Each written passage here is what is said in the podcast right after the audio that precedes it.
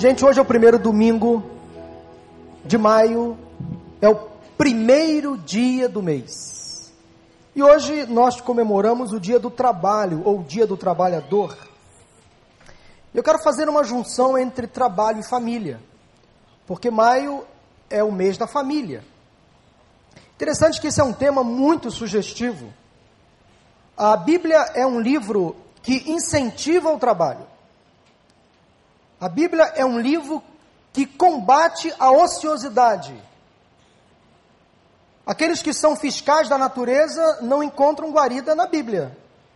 Porque a palavra de Deus combate aquelas pessoas que não gostam de trabalhar ou não querem trabalhar. Portanto, a palavra de Deus nos diz lá no livro de Provérbios, no capítulo 6, dois versículos muito interessantes. Você sabe que a formiga é trabalhadora.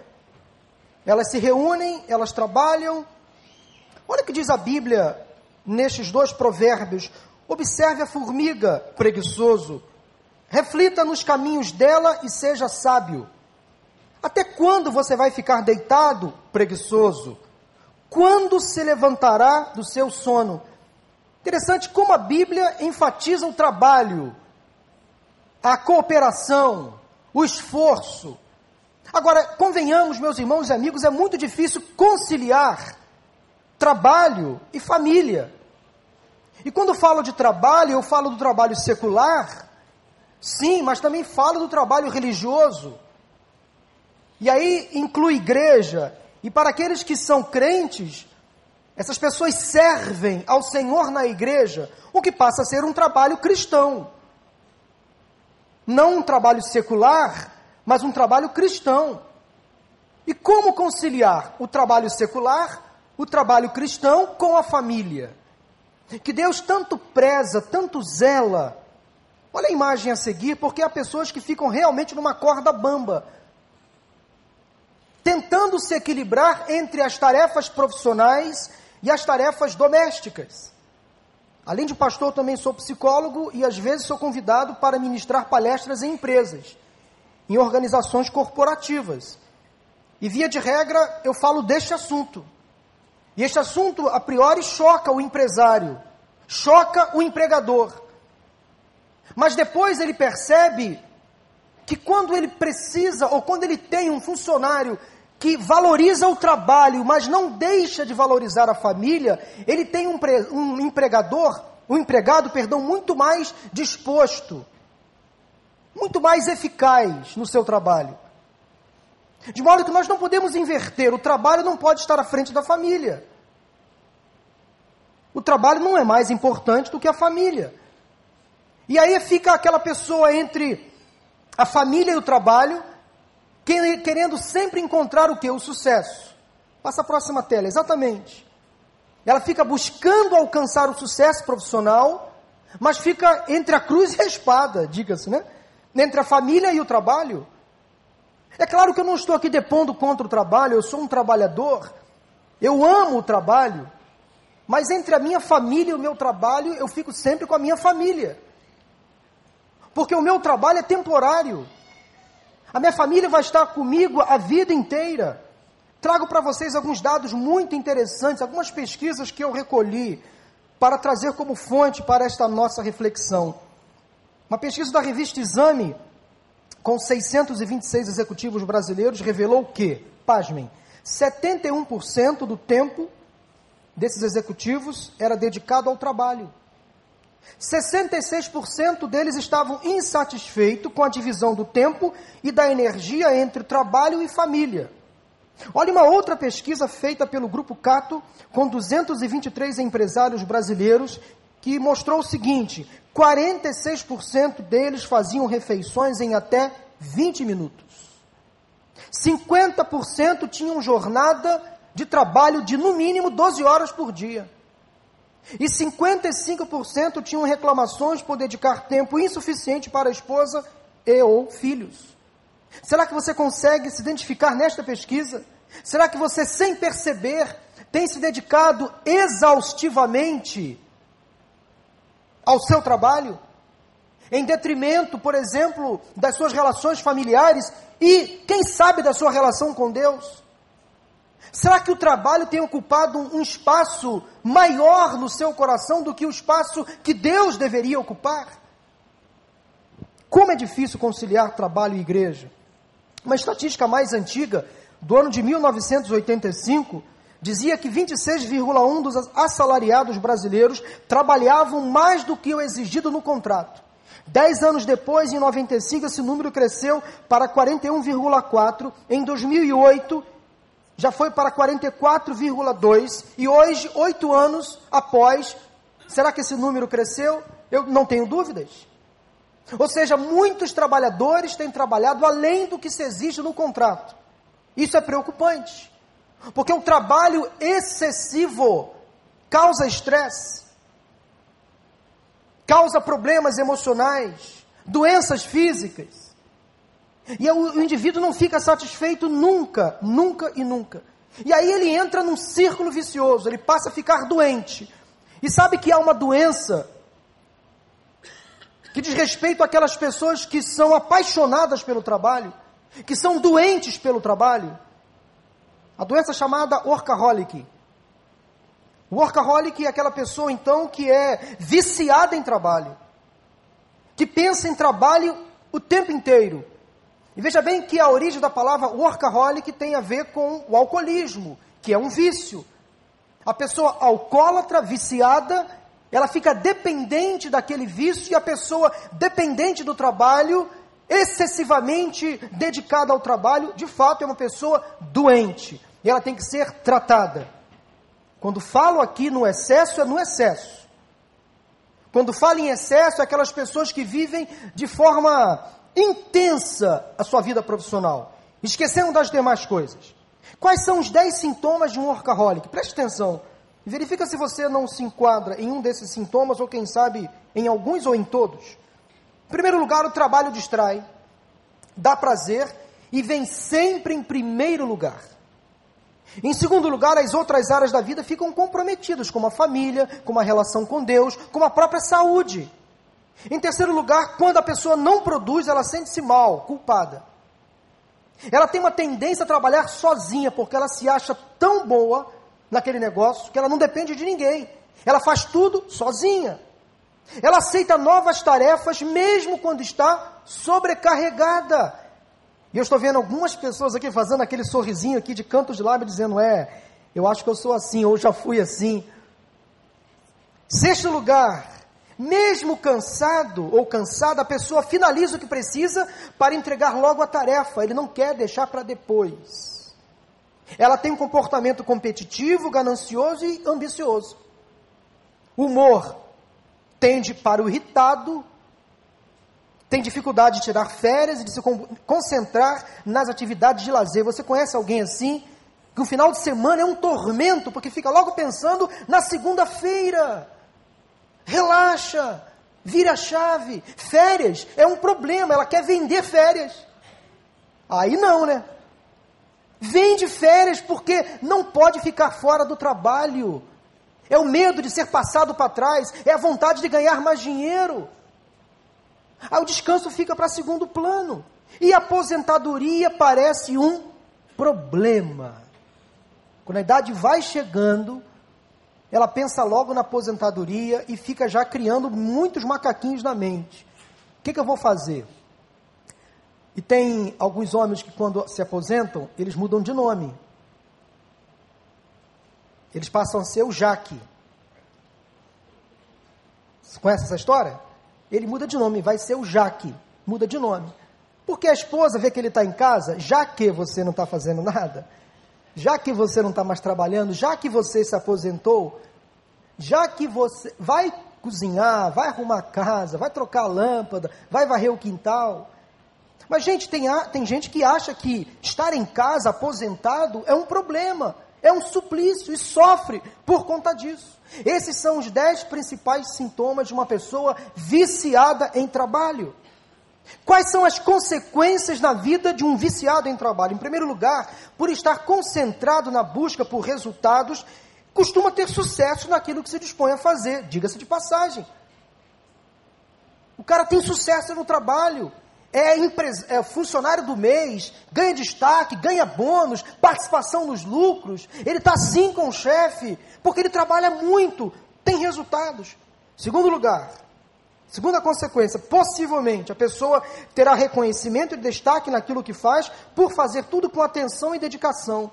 É bem provável, em terceiro lugar, que tenha um bom rendimento financeiro por consequência do excesso de trabalho realizado. Realiza horas extras, horas extras, horas extras. A dificuldade de se desligar do trabalho faz com que a família e os amigos se afastem. Ninguém tem tempo para uma pessoa que só fica preocupada com o trabalho. Outros aspectos da vida ficam prejudicados.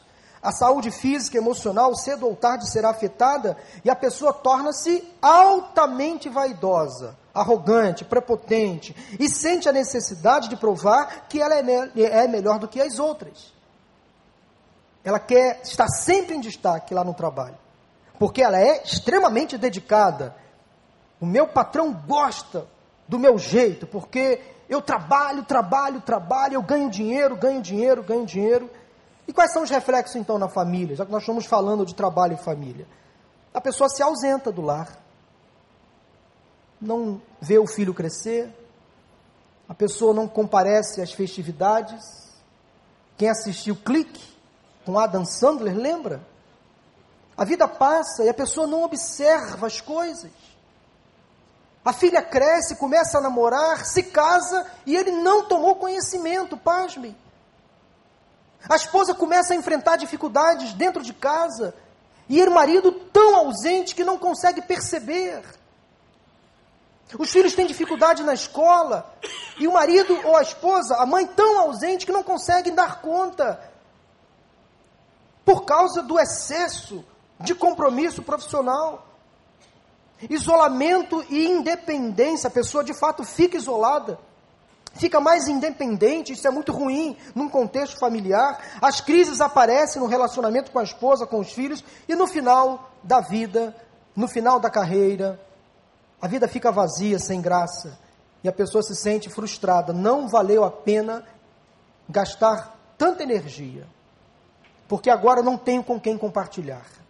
Já pensou nisso? Aquela pessoa que acumulou ao longo da vida sucesso profissional, merecimentos, vitórias, prêmios, viagens, mas quando chega, está sozinha. Ela não tem com, com quem compartilhar, não tem com quem dividir o prêmio, porque ela ficou isolada. Olha o reflexo na família. O que a Bíblia diz sobre o trabalho? Primeiramente, que Deus é trabalhador. Ele criou o mundo em seis dias, mas no sétimo descansou. A Bíblia é a favor do trabalho. Diz também que o trabalho é bênção, não é maldição, nem é castigo pelo pecado, pois ele já existia antes da queda. A Bíblia também diz que o castigo que decorre do pecado não é o trabalho em si, mas aquele seu caráter penoso, cansativo, afadigador. Isto sim é a consequência do pecado. Ora, Jesus aprendeu a trabalhar com José. Seguindo uma cultura judaica, o pai era obrigado a ensinar a sua profissão ao filho. E muito provavelmente Jesus, por ser o filho primogênito de Maria, unigênito, unigênito de Deus, e muito provavelmente José era mais velho que Maria, a Bíblia não diz isso claramente, mas José, alguns relatos históricos que provam que José morreu. Maria ficou viúva e Jesus, por ser o primeiro filho de Maria, teve que assumir a responsabilidade como chefe da casa. Por isso que há uma lacuna, um hiato entre os 12 e os 30 anos de Jesus. Porque muito provavelmente neste período de tempo ele teve que se dedicar à sua família, cuidar da sua mãe, cuidar dos seus irmãos, porque Maria teve outros filhos com José. Então José, Jesus, isso, com José, por isso que Jesus teve que trabalhar para sustentar a casa, porque o seu pai terreno, José, já era morto, falecido. Mas José transferiu uma responsabilidade de ensinar Jesus um ofício profissional. Jesus era chamado de filho do carpinteiro. Ele trabalhava com o seu pai José. Os discípulos foram chamados enquanto estavam trabalhando. Todos eles. Mateus era coletor de impostos, Pedro e os seus irmãos estavam pescando quando foram chamados por Jesus para uma missão muito mais importante: ganhar almas, pescar vidas. Paulo era um missionário trabalhador, fazedor de tendas. Então a Bíblia sempre valorizou o trabalho. A Bíblia sempre combateu a ociosidade. Por que trabalhar? Veja bem, a vida cotidiana depende do trabalho. Trabalhamos porque precisamos trabalhar. É uma realidade que ninguém consegue escapar. Nós sobrevivemos, dependemos do trabalho, do nosso salário. O trabalho então deve ser visto como meio de conquistar as coisas boas da vida. Olha, quem trabalha ganha o seu salário justo, digno. E nada mais justo e merecido do que a pessoa usar o seu salário, por exemplo, para comprar bens, sim. Equipar a sua casa, fazer uma viagem, comprar uma roupa. Como é bom quando você trabalha e consegue usar do dinheiro que você recebe para o seu bem, para o bem da sua família. Eu lembro do meu primeiro cheque que eu preenchi. E sabe qual foi a orientação que minha mãe me deu? Era um cheque do Banco do Brasil. Foi meu primeiro emprego com carteira assinada. E eu abri uma conta no Banco do Brasil. Naquela época, o talão de cheque da conta simples do Banco do Brasil para cliente simples era um, um talão rosa, uma folha rosa. E eu me lembro como se fosse hoje que a minha mãe falou assim: Zé, o seu primeiro salário, o primeiro valor que você vai gastar do seu primeiro salário vai ser preencher o seu cheque para devolver o dízimo. Irmãos, aquilo está na minha memória como se fosse ontem, hoje à tarde. E eu preenchi aquele cheque com medo de errar, porque era o meu primeiro cheque com orgulho, eu assinei devagar, eu preenchi com cuidado para não errar. Eu fiz questão de separar o meu primeiro cheque e devolver ao Senhor com alegria minha, o meu dízimo. E depois, sabe o que eu fui fazer com o meu primeiro salário? Eu comprei um bombom. Comprei um chocolate que eu sempre quis, quis vontade de comer, de comer um chocolate. Eu sou um chocolatra até hoje, eu sou viciado em chocolate, não no trabalho. E eu fui comprar uma barra de chocolate, comi sozinho, me lambuzei, mas que prazer aquela barra de chocolate me proporcionou. Coisa de menino, coisa de adolescente, eu tinha 17 anos. Fruto do meu trabalho. Depois eu comecei a namorar com Maura, eu pude levá-la a, um, a um cinema, eu pude pagar o lanche para ela, que alegria! O meu trabalho podia me proporcionar. Coisas tão simples, tão pequenas, mas nós não podemos perder. Usar o dinheiro para coisas boas, para coisas que nos trazem felicidade, contentamento. Olha que está escrito aí também: não andar ansioso quanto ao comer, beber ou vestir, como ensina Jesus em Mateus, lá no capítulo 6. Não é um estímulo à preguiça, à ociosidade, à prostração. Sim, você tem que ser previdente, cuidar das coisas, se preocupar sim com o seu futuro mas não ficar ansioso demais, como foi dito no domingo passado à tarde. Não é saudável trabalhar em excesso, nem vê-lo como um fim em si mesmo. Trabalhamos para viver, não vivemos para trabalhar. Outra tela, pode passar, Cláudio.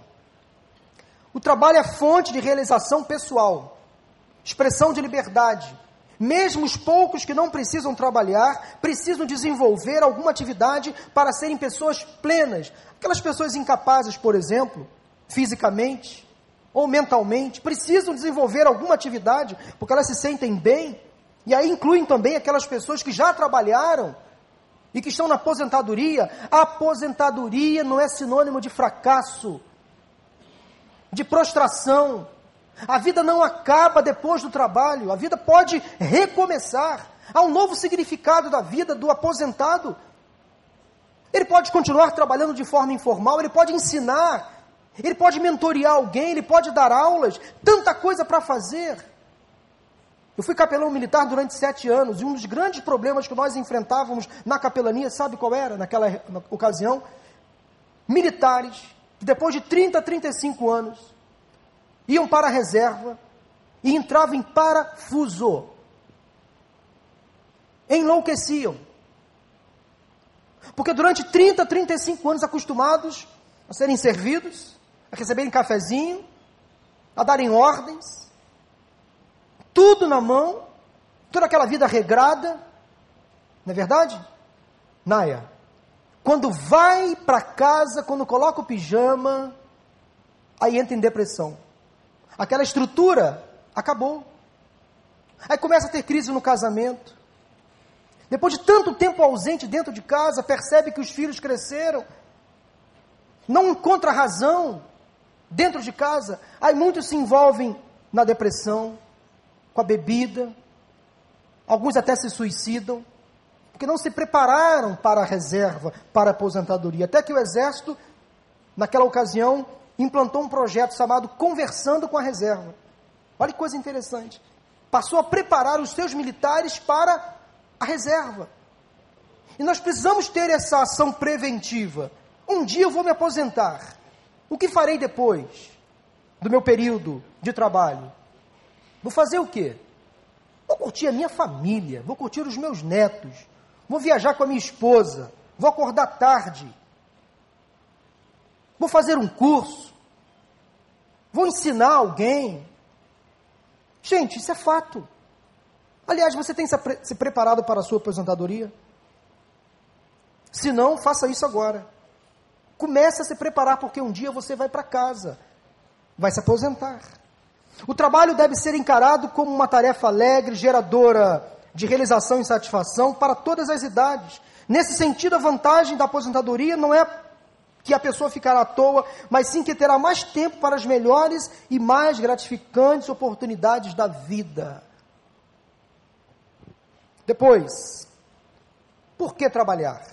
O trabalho é fonte de utilidade, meio de abençoar pessoas e assim glorificar a Deus. Com o sustento que ganhamos, fruto das nossas capacidades criadoras, podemos e devemos socorrer aos necessitados. Ajudar alguém, por exemplo, devolver, claro, os nossos dízimos e ofertas, nosso tempo, inteligência, bens materiais e esforço só farão sentido real serventia se forem usados para o bem. E qualquer que seja a sua atividade profissional, ela é oportunidade de quê? De serviço, primeiramente a Deus e depois ao próximo. Como conciliar família e trabalho? Eu estou resumindo aqui uma palestra que eu dou, às vezes, em quase duas horas. Tanto em empresas como também para pastores. Aí eu amplio um pouco mais esse leque. Como conciliar família e trabalho? Isso aí eu retirei da revista Crescer, numa edição de março de 2008, mas que serve também para os dias atuais. Se possível, more perto do trabalho e da escola dos seus filhos, se possível. Se possível, também tente conciliar o seu horário de trabalho com o horário dos seus filhos, para que vocês possam ficar mais próximos. Se possível, almoce em casa. Se possível. Abuse da tecnologia e hoje você pode usar o WhatsApp, o Facebook, mandar uma mensagem, ligar para casa. Namorar a esposa pelo WhatsApp, isso é muito bom. Tá rindo de quê? Eu namoro a pelo WhatsApp. Por exemplo, esse final de semana ela foi falar num acampamento de mulheres lá em Rio das Ostras. Namorei com ela pelo WhatsApp, mandei mensagens para ela, mandei beijo pelo WhatsApp, disse que eu estou com saudade, isso é namoro. Cultivar os relacionamentos com os filhos, mandar mensagens de encorajamento para os filhos, abusar da tecnologia neste sentido. Aproveitar o trânsito. Grande cidade como o Rio de Janeiro, quem trabalha aqui, por exemplo, no, quem mora no Recreio e trabalha no centro da cidade, você sabe o caos.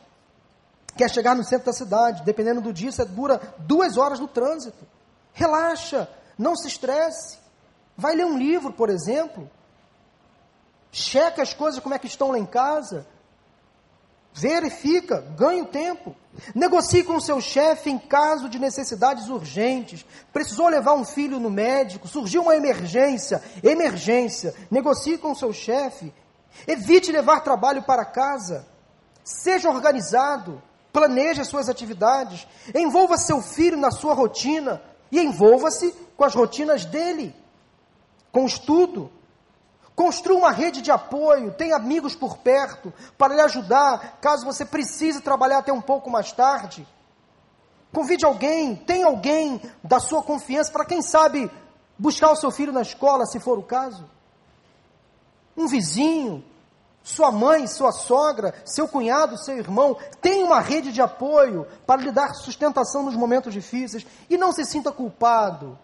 Se porventura você precisar passar por uma fase assim, com mais dedicação ao trabalho, ou até mesmo aos estudos, quem está na faculdade, por exemplo, ou fazendo concursos públicos, prova para o Enem, um vestibular, você vai precisar ficar mais focado. Você precisa apresentar um relatório, apresentar um projeto. A família tem que compreender. Se dedique. Tranque-se no seu quarto. A família vai lhe ajudar, vai lhe apoiar. Não se sinta culpado. Se você precisa, neste momento, estar mais dedicado ao trabalho por alguma razão específica. E para terminar, gente, será que há na Bíblia pessoas viciadas no trabalho? Com certeza. Olha, a Bíblia é fonte para tudo. Eu vejo a vida de Moisés, por exemplo, eu vejo nele alguns traços de um homem viciado em trabalho. Aliás, eu vou pregar sobre Moisés em um desses domingos de maio. Vou falar sobre, exatamente sobre essa questão na vida de Moisés. Onde ele valorizou demais o trabalho em detrimento da sua família. Onde Zípora e seus filhos precisaram morar por um tempo com Gerson, com, perdão, com Jetro, seu sogro, porque Moisés estava ocupado demais com o trabalho. Vou falar sobre isso depois. Moisés, sim, era uma pessoa viciada em trabalho. Davi, Davi, um homem segundo o coração de Deus, em muitos momentos, se preocupou mais com o trabalho. Salomão, seu filho, também. Excessivamente preocupado com o trabalho deixando sempre sequelas na vida, sempre tendo problemas a resolver. Mas quero nesse momento, encerrando essa mensagem, deixar para vocês o exemplo de um homem que foi dedicado excessivamente ao trabalho. Encontrou dificuldades na vida, na vida dos seus próprios filhos. Eu falo de Eli. Eli era um grande homem. Lá em 1 Samuel, capítulo 1, capítulo 2 também, fala que Eli era um líder um trabalhador exaustivo, mas fracassou como pai. Olha só as virtudes de Eli. Ele tinha uma posição respeitada na sociedade. Ele era sacerdote, juiz em Israel, um homem altamente conceituado. Os filhos com certeza tinham orgulho de Eli. Ele era um homem religioso e temente a Deus. Veja bem que há um detalhe importante na vida de Eli, que ele era um homem dedicado ao trabalho ele fazia a obra, mas não estava fazendo a vontade de Deus. Parece uma incoerência, né? Como uma pessoa fazendo a obra de Deus não está no centro da vontade de Deus? Isso é fato, isso acontece. Sacerdote, juiz em Israel, um homem íntegro, zeloso, temente a Deus, um líder dedicado, zelava pelas coisas de Deus, ele supervisionava o trabalho dos seus filhos, ele treinava os próprios filhos para o ofício sacerdotal. Era um homem que pôde transferir naturalmente a sua profissão aos seus filhos. Sabe aquela coisa de filho de pastor é pastorzinho? Era assim com Eli. Filho de sacerdote, sacerdotinho. Ou sacerdotinhos, porque eram dois filhos. E ele foi ensinando, dando prazer, tendo prazer naquele trabalho, mas ele se dedicou excessivamente ao trabalho. Observem depois nos textos bíblicos. Quais foram então os erros de Eli? Por se dedicar excessivamente ao templo, às coisas, entre aspas, de Deus, ou fazendo a obra de Deus, ele se ausentou de casa. Se transformou num pai ausente, omisso e permissivo. Os olhos de Eli estavam apenas voltados para os trabalhos religiosos dos seus filhos mas o dia a dia daqueles meninos foram omitidos. Ele não conseguiu mais olhar com outros olhos. Apenas olhava os filhos como profissionais e não como pessoas, como gente. E aí cabe também um exemplo aqui de cônjuges, marido e mulher que trabalham juntos. E eu às vezes recebo em gabinete problemas causados por uma má administração de casais nessa área, quando trabalham juntos. Porque invertem os papéis. No trabalho, às vezes, querem ser marido e mulher. Errado. E em casa querem ser sócios, ou patrão e empregado. Errado. Trabalho é trabalho. Eles podem até trabalhar juntos, mas quando saem do trabalho, eles têm que virar a chave, assumir um outro papel de marido e mulher. Porque se lá em casa o marido continuar dando ordens na esposa, que é sua secretária no trabalho, esse casamento vai, vai fracassar. Pais que trabalham com seus filhos da mesma forma. Em casa é o pai e o filho, no trabalho é o patrão e o empregado, ou o sócio sócios. Estão entendendo, irmãos, como essa questão às vezes é complicadíssima. Depois vem pipocar no gabinete um problema de relacionamento conjugal. Quando maridos trabalham junto com as suas esposas. Problema que ele enfrentou. Cuidou muito bem das coisas de Deus, mas negligenciou a família. Era exemplo para os de fora, mas em casa era uma negação. Isso é muito sério, porque quantas famílias fracassam aqui? Quando não sabem administrar perfeitamente esse detalhe. O fracasso de Eli, lá em 1 Samuel 2, de 12 a 36, apesar de cuidar muito bem do seu trabalho, ser um sacerdote exemplar, um juiz respeitadíssimo, os seus filhos tornaram-se incrédulos, incrédulos, rebeldes e blasfemos sacerdotinhos. Viraram adultos rebeldes, incrédulos, blasfemos.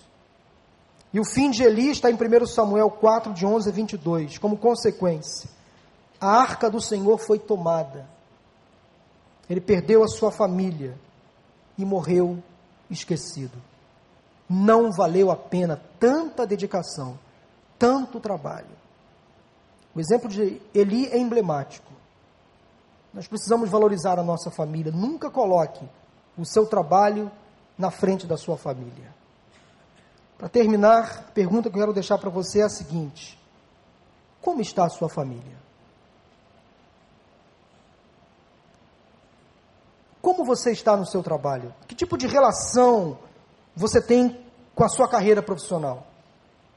Será que ela tem ocupado um lugar que não deveria? Será que ela tem ocupado o lugar da sua família? Será que a sua carreira, os seus negócios têm ocupado o lugar que deveria ser de Deus? Que tipo de prioridade você tem dado ao seu trabalho? Será que você tem se cansado exaustivamente a ponto de se cansar fisicamente, de contrair talvez uma doença emocional ou mesmo física por causa de um excesso de compromisso profissional. Nenhum sucesso na vida profissional ou ministerial compensa um fracasso no lar.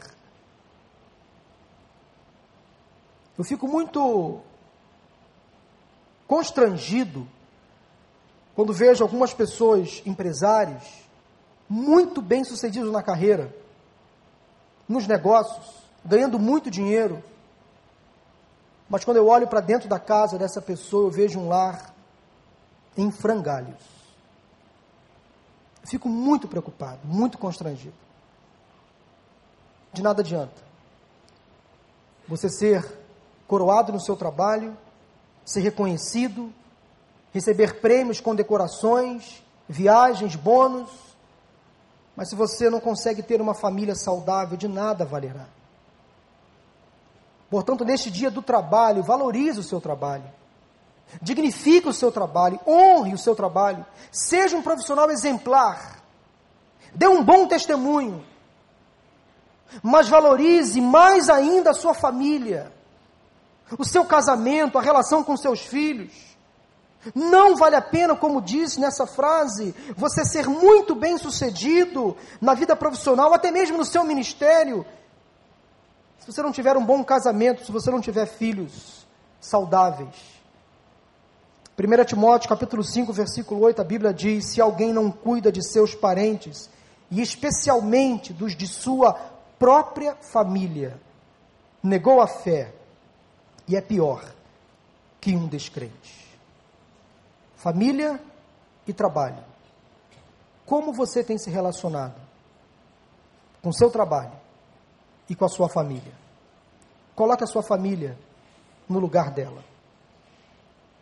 Não abandone o seu casamento. não negligencie a educação dos seus filhos. Valorize a relação com seus irmãos, com seus pais, com seus tios, com seus avós. Entre trabalho e família, fique com a sua família. Porque ela vai te acompanhar por toda a sua vida. Um dia os seus amigos do trabalho vão passar. Um dia os seus amigos da escola, da faculdade vão passar. Mas a sua família estará com você até o final. Cuide da sua casa, cuide da sua família. É minha oração, é o meu desejo em nome de Jesus. Amém? Vamos orar? Feche os seus olhos agora. Senhor Deus e Pai, neste momento de oração, eu não sei de que forma, de que maneira esta palavra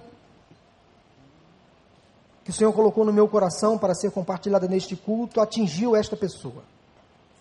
Quem sabe pessoas aqui discordaram de alguns posicionamentos meus, de alguns pontos de vista, é um direito. Mas há coisas, Deus, que eu não consigo fazer, só o teu espírito, que convence, que muda os pensamentos, opiniões. Deus, em nome de Jesus, se alguém aqui dando mais valor ao trabalho, ao estudo, por exemplo, ao próprio ministério, em detrimento da família. Deus, em nome de Jesus, constrange esta pessoa. Porque não deve ser assim, a tua palavra mesmo nos diz. Precisamos sim ser dedicados ao trabalho, ao estudo, ao ministério, às nossas preocupações terrenas, sim. Temos que ter sonhos, projetos, com certeza. Mas a nossa família não pode ser negligenciada. Nosso casamento não pode ser deixado para trás. Deus, em nome de Jesus, abençoe os casais aqui nesse momento. Quem sabe, em função de dívidas, precisaram se dedicar muito ao trabalho, para fazendo hora extras, e quem sabe o relacionamento se fragilizou.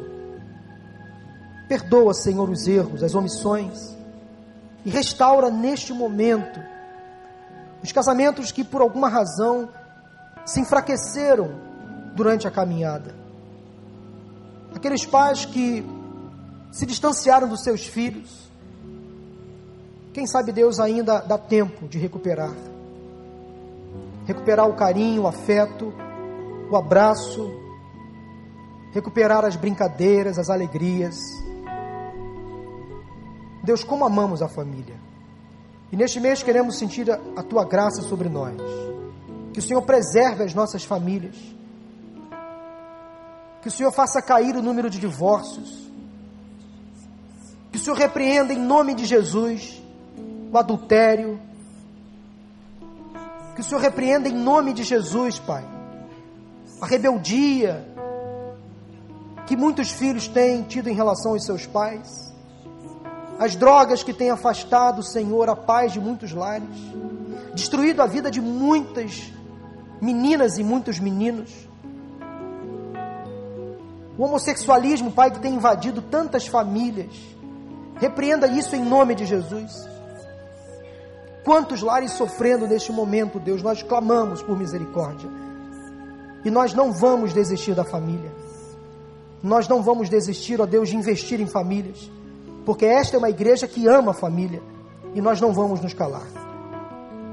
É o que nós oramos, Deus, agradecidos em nome de Jesus. Amém, amém e amém.